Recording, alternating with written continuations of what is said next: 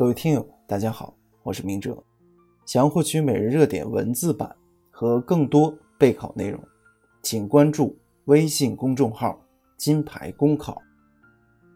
今天的热点来自甘琼芳的文章：“以停水促节水，这脑洞开得有点大。”三月二十二日是世界节水日，如何提高人们的节水意识？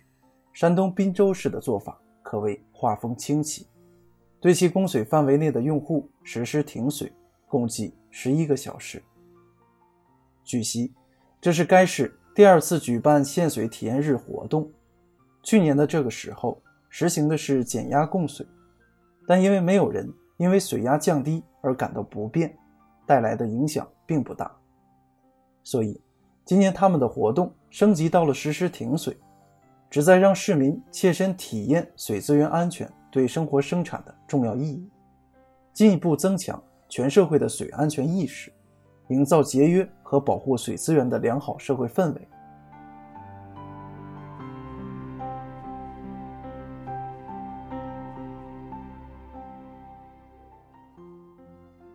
消息在本地人中引发了不小的争议。赞同者认为，此举能让市民从缺水的不便中增强节约用水的意识。在今后生活中避免用水浪费。反对者则认为，十一个小时的停水时间过长，会带来诸多不便。站在旁观者的角度看，乍看新闻，难免有种荒诞之感。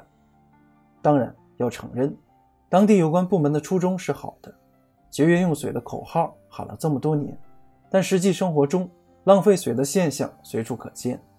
借着世界水日的契机。采取一些更创新的方式，提醒市民养成节约用水的习惯，不是不可以。但直接停水，这脑洞开得有点大。我们常说水电气，水是最重要的民生产品，城市里哪天缺得了？虽然此次停水对象不包括企业、医院、学校及生产经营单位，但三月二十二日并非周末。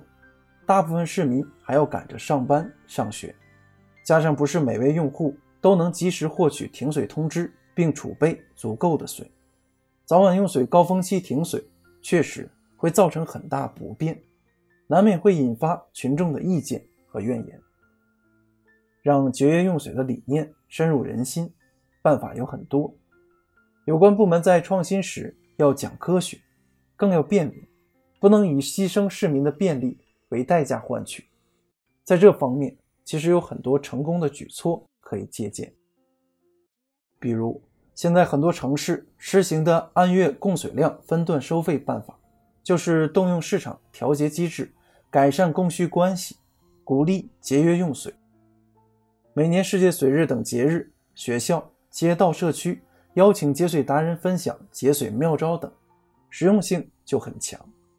而节水。并非只是家庭用户的事，城市里的工业、商业用水浪费也占不小比例，更需要有关部门深入调查研究，因地制宜的出台节水措施。无论如何，因为强调节约用水而造成市民生活不便，这样的创新能在多大程度上实现教育提醒的初衷，值得怀疑。